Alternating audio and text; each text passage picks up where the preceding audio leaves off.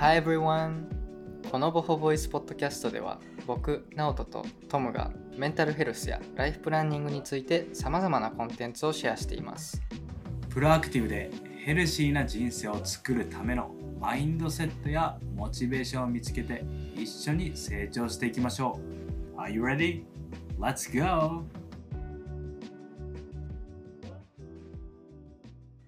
Hello everybody! ってことでね、はい、なんと今日もちょっと僕一人で収録をしています。今、夜の8時過ぎなんですけど、7時ぐらいまで仕事あって、で、ほんま7時半から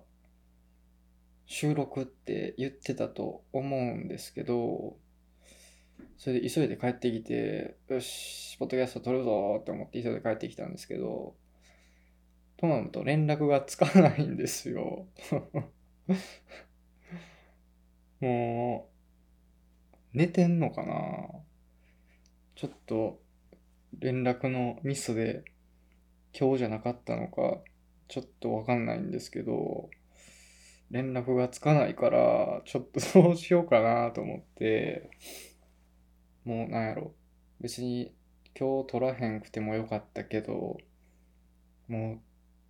ポッドキャストあるから早く帰ってこなと思って、早く帰ってきたんですけど、多分寝てるから、ね、もう撮る気やったから、ちょっとどうせやったら、なんか一人でまた喋ろうかなと思って、はい、ちょっと、またレコード一人でしてます。普段ね、僕は、えー個人の仕事で映像とか写真とかデザインとかなんかそういうクリエイティブ周りの仕事をしてるんですけど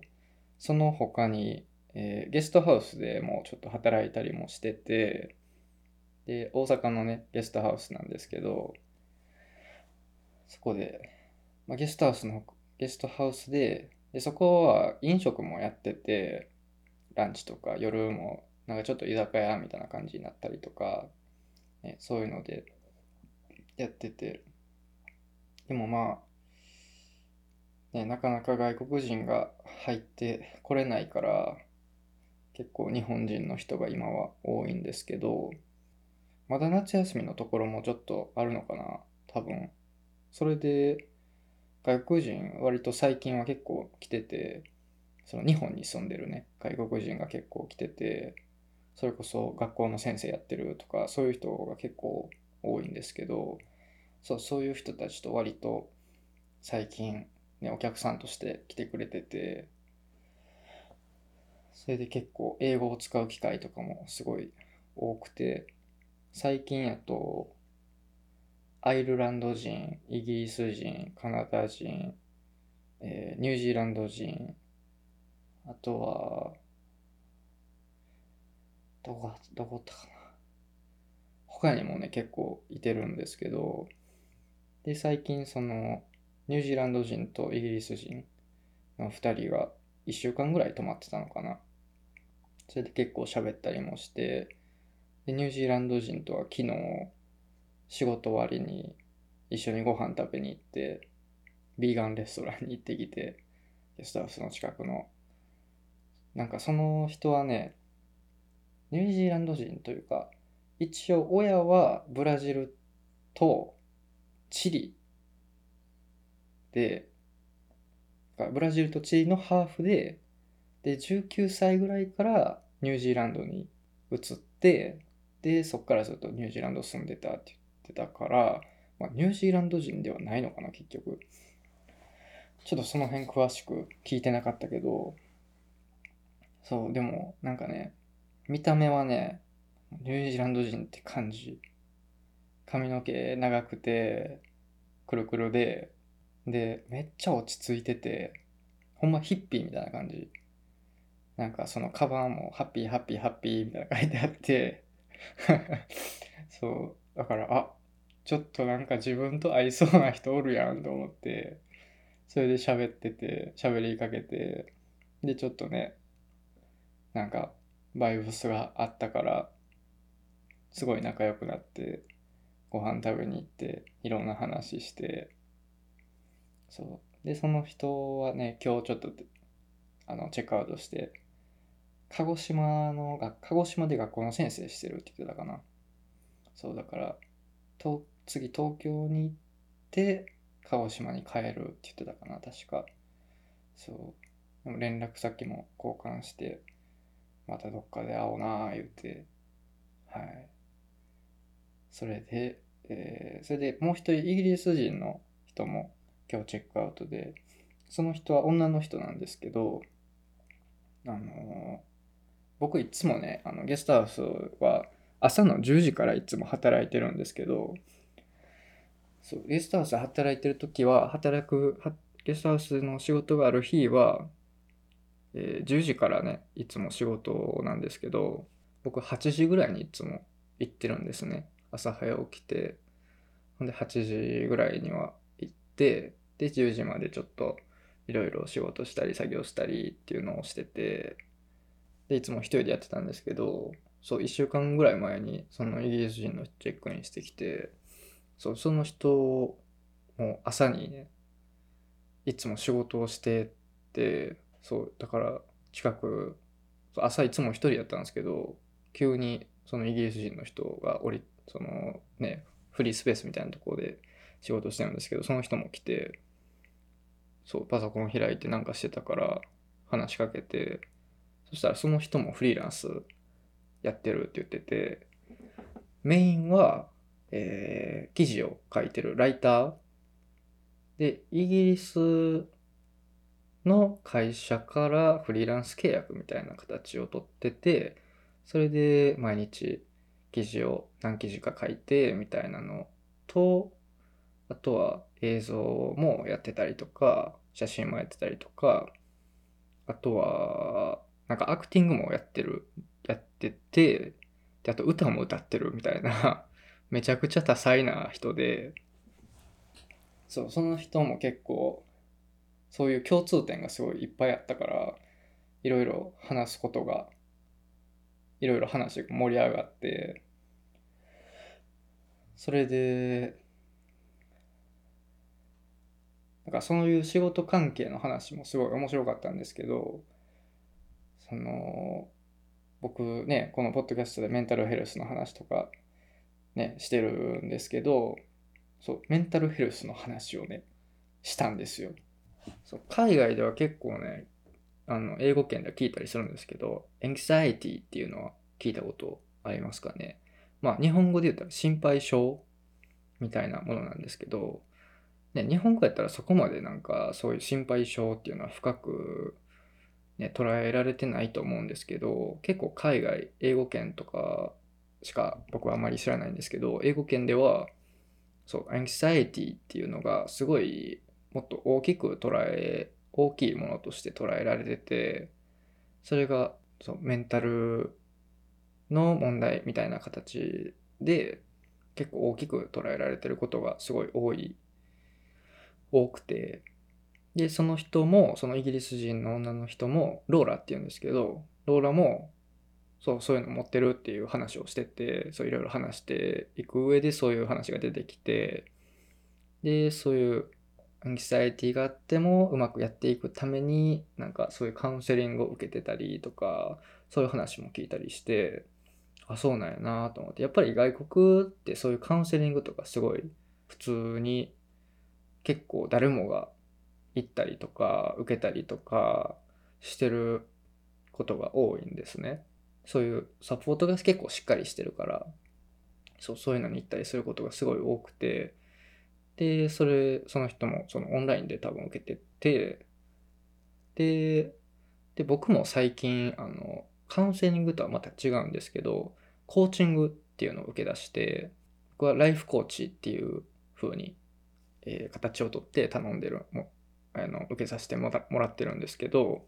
日本人であんまりこういう話が合う人っていうのがまだあんまりいてないから、すごい新鮮で面白かって話をしてて、で、やっぱりそういうメンタルヘルス系の話、メンタルヘルス系、メンタルヘルスっていうのは日本ではまだね、あんまり浸透してないというか、詳しくね、あんまり知ってる人がいてないと思うから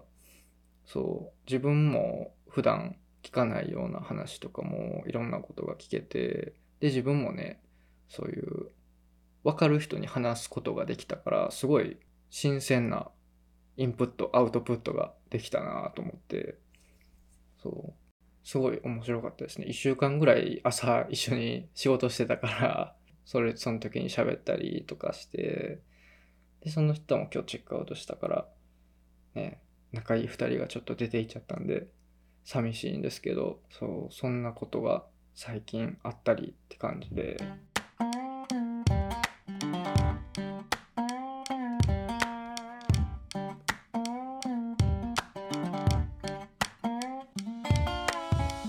置きがちょっと前置きというかね最近のキャッチアップみたいなものがちょっと長くなったんですけどそうちょっと話したかったというか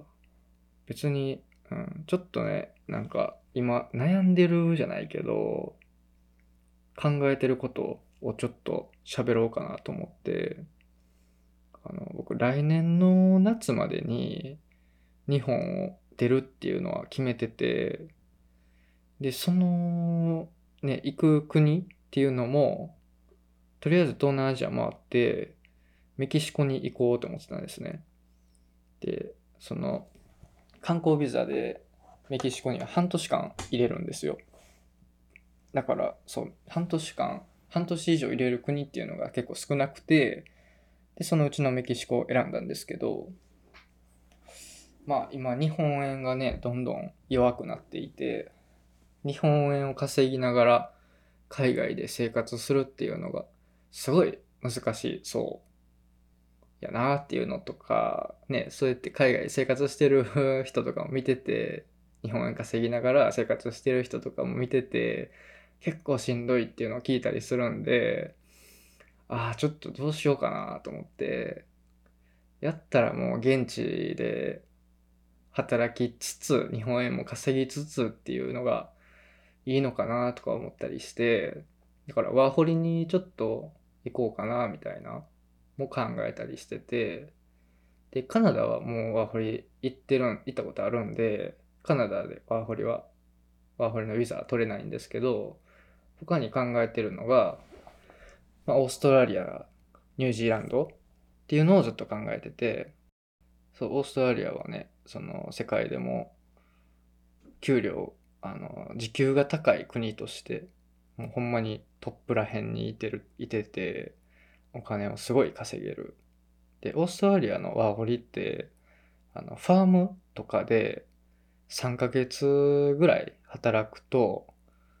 あのもう1年ビザを延長できるんですよ。でそれがまたもう1年できるのかな。っていう感じになっててどうせ行くんやったら延長したくなるじゃないですか。せっかくの人生に一回のワホリなんでその国での。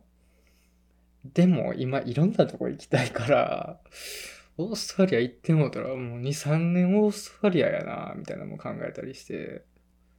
やったらとりあえず1年間どっか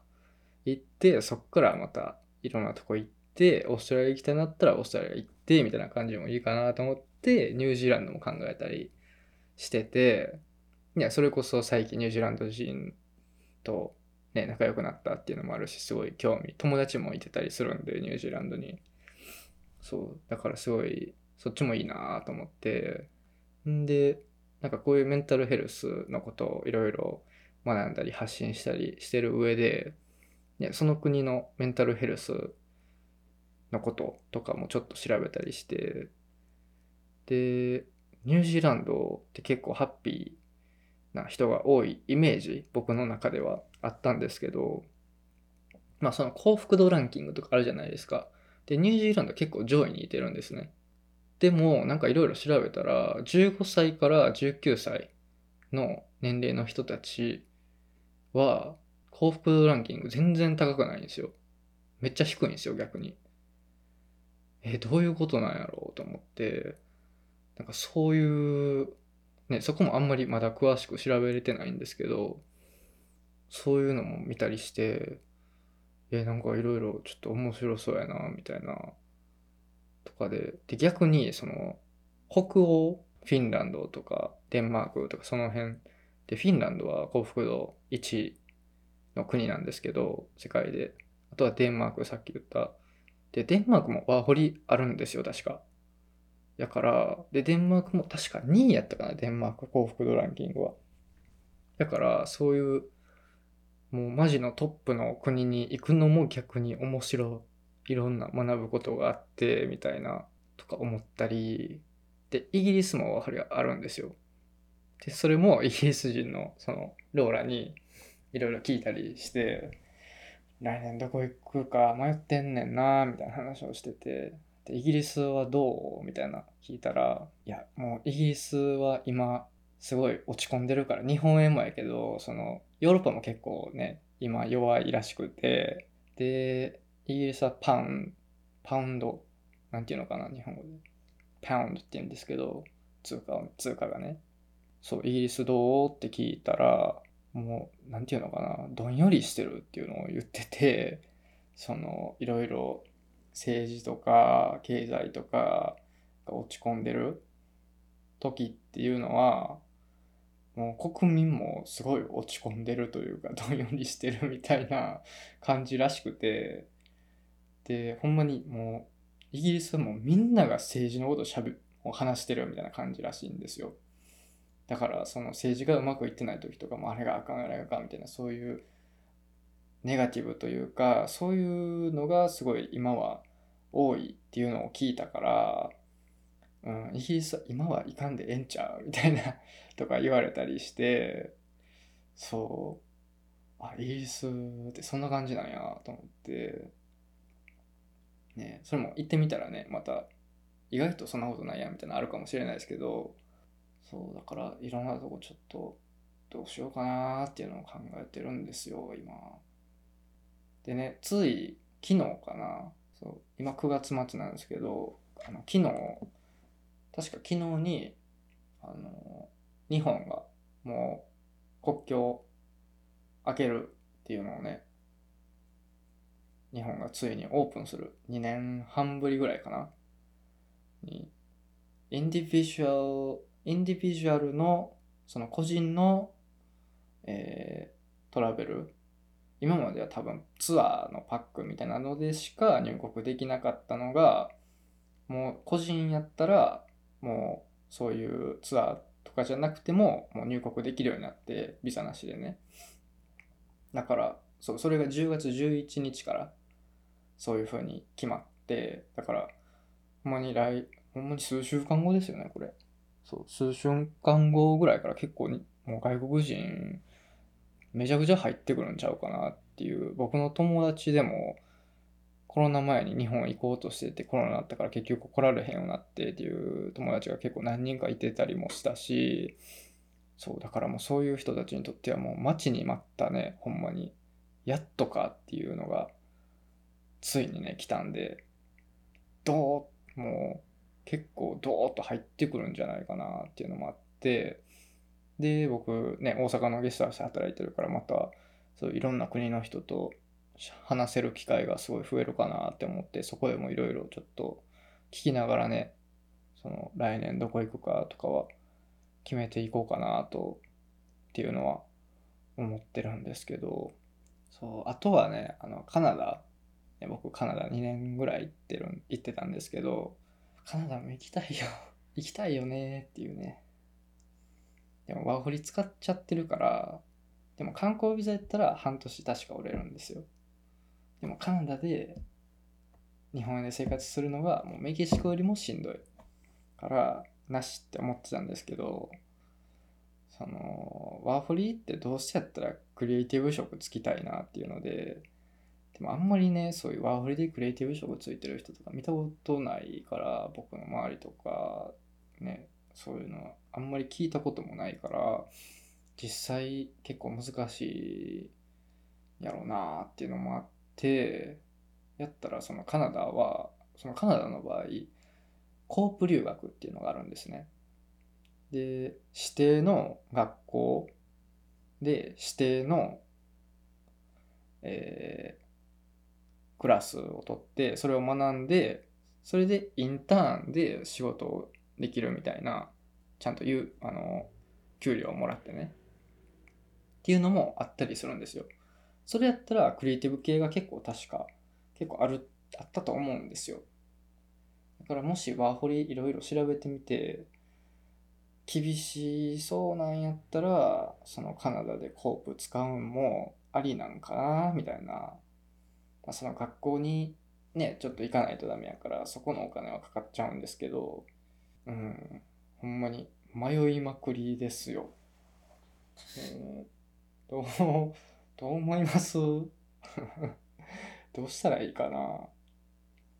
まあ来年の、うん、夏まで時間あるって思ってる。ね、来年の夏までに、やから、時間は一応あるけど、ね、そんな一瞬やからね、そんな。いやー、迷ってますよ、僕はほんまに。どこに行こう。まあ、今のところは、ニュージーが一番、うん、僕的にはニュージーランドが一番、うん、上にいるかなって感じかな。クリエイティブ職で働けなさそうでも、ニュージーはね、行きたい。まあ、オーストラリアも行きたいし、もう全部行きたいけど、あの、ニュージーのスローライフを、かん、その、スローライフを自分で、あの、感じに行きたい。そのニュージーランド人からもいろいろ聞いたけど、オーストラリアも、その日本と比べたらね、結構いろんなところがもうスローやと思うんですけど、ニュージーランド人が言ったのは、オーストラリアは全然スローじゃないっていうのを言ってて、ニュージー、ニュージーそんなスローなんと思って、まあでも今友達は、友達がワーホリ行ってたりもするから、結局コロナでビザ伸ばして3年ぐらい行ってたりもするんですけど、その人から話、その人のなんかインスタとか見てても、ああ、なんかめっちゃスローライフを楽しんでるな、みたいな、そう、そういうのを見てるから、うん、今のところはニュージーがいいかな。もうね、疲れたんで、僕、ここ最近ちょっといろいろやりすぎて、疲れちゃったから、HSP の話したと思うけど、そう、興味はめちゃくちゃあって、好奇心旺盛でいろんなことやっちゃうんですよ。それで疲れちゃうんですよ。っていうのがね、いや、ここ数年ほんまに結構いろんなことやってきたから、うん、ちょっとスローライフで心身ともに癒されに行こうかなっていうのとかね、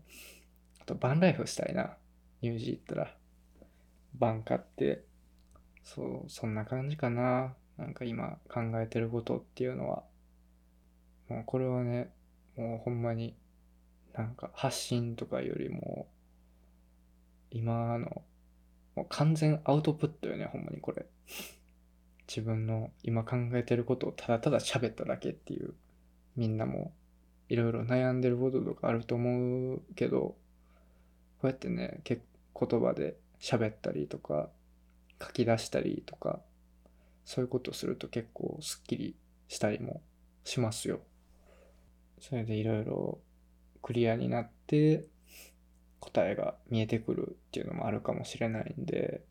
友達に話してみたりとか、それこそね、僕コーチング受けてる、コーチング受けてて、僕コーチにいろいろ話したりもしてるんで、そうそういうね、人に話してみるっていうのもありやと思うし、ね、今回はちょっと、ほんまはトマムと二人でね、話す予定やったんですけど、もう連絡けえへんから、もう9時前なってて、うん、9時前やったらもう絶対寝てるやろうから、ミスアンダースタンディングがありました。はい。ってな感じで、ちょっと僕もね、明日、明日京都に行く予定で、早く起きてちょっと仕事していこうかなって思ってるんで、はい。この辺でちょっと終わろうかな。うん。てな感じで、今回はちょっと僕のキャッ最近のキャッチアップと最近考えてること、悩んでることみたいなのをちょっとバーっと話しました。はい。次回はね、えーもう何か全然決まってないんですけど、はい、多分2人でね、話話す、えーエピソードが次に来ると思うんで、はい、それもね、楽しみに、はい、待っていただけたらなと思います。はい、ってな感じで、ね、こんなダラダラ喋るエピソードを聞いていただいてありがとうございます。はい、では次のエピソードでお会いしましょう。バイバイ。See ya. 最後まで聞いていただきありがとうございます。このエピソードがいいなと思った方は、ぜひ周りの友達に紹介したり、SNS でシェアをお願いします。Thank you so much for listening. We'll see you in the next episode. バ Bye. イ。